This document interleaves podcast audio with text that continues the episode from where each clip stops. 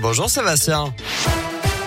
Salut Nico, salut à tous. À la une de l'actu, l'allocution d'Emmanuel Macron ce soir à 20h, la neuvième depuis le début de la crise sanitaire. Alors que l'épidémie de Covid repart, le taux d'incidence dans le Rhône est à 69 cas pour 100 000 habitants, 70 en Isère, 75 dans l'Ain. Chez nous, une prise de parole avec aussi en ligne de mire la prochaine élection présidentielle, Greg Delsol. Oui, le président de la République devrait faire de nouvelles annonces sur la situation sanitaire avec l'objectif de promouvoir le rappel vaccinal, la fameuse troisième dose. Pour l'instant, elle est proposée seulement aux plus de 65 ans et aux personnes vulnérables. Le public éligible pourrait être élargi et le pass sanitaire pourrait être conditionné à cette troisième dose de vaccin. Le président devrait aussi pousser à la vaccination contre la grippe et insister sur la prévention de la bronchiolite. L'objectif, c'est d'éviter l'engorgement des hôpitaux. Mais vous l'avez dit, cette allocution intervient à cinq mois de la prochaine élection présidentielle.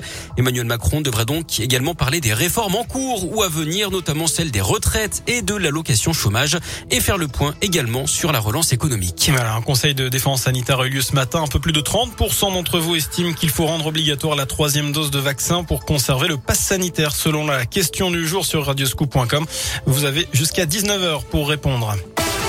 Dans le reste de l'actu chez nous, un chauffard interpellé à Pusignan dans le Rhône à la limite avec l'Ain, euh, contrôlé par les gendarmes dimanche après-midi à 211 km heure sur une route à 90. Résultat, rétention et suspension du permis de conduire. Et comme le rappellent les gendarmes, la vie appartient à ceux qui lèvent le pied sur la route. Des coups de fil à toute heure, de jour comme de nuit, des insultes et des menaces de mort. Un homme de 60 ans de retour devant la justice pour harcèlement vers son ex-compagne. Il avait déjà été jugé pour des faits similaires en août dernier. Cette fois, eh bien, l'Indinois comparaissait pour 1000 400 appels téléphoniques, des poubelles renversées dans sa cour, le portail de sa maison tagué l'été dernier. Selon le progrès, les copes de 8 mois ferme avec mandat de dépôt. L'inquiétude grandit en Mayenne après la disparition d'une jeune fille de 17 ans. Depuis hier après-midi, elle était partie faire son footing. D'après plusieurs médias, son père aurait retrouvé des écouteurs tachés de sang en bordure d'une forêt. 200 gendarmes sont à sa recherche. Un homme d'une quarantaine d'années aurait été interpellé et placé en garde à vue. Gérald Darmanin appelle les préfets à renforcer la sécurité des élus, notamment certains d'entre eux qui ont été ciblés euh, par des messages de menaces. Près de 1300 menaces ou agressions contre les élus ont été enregistrées en 2020, trois fois plus qu'en 2019 selon des données du ministère de l'Intérieur. L'actualité, c'est aussi l'interpellation de trois personnes dans l'enquête sur l'attaque au couteau contre des policiers à Cannes hier matin.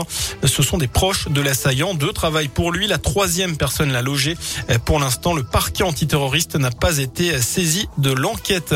Enfin, la France, championne d'Europe. Les Bleus ont remporté la première Coupe d'Europe de boucherie à Clermont-Ferrand devant l'Italie, l'Allemagne et l'Espagne.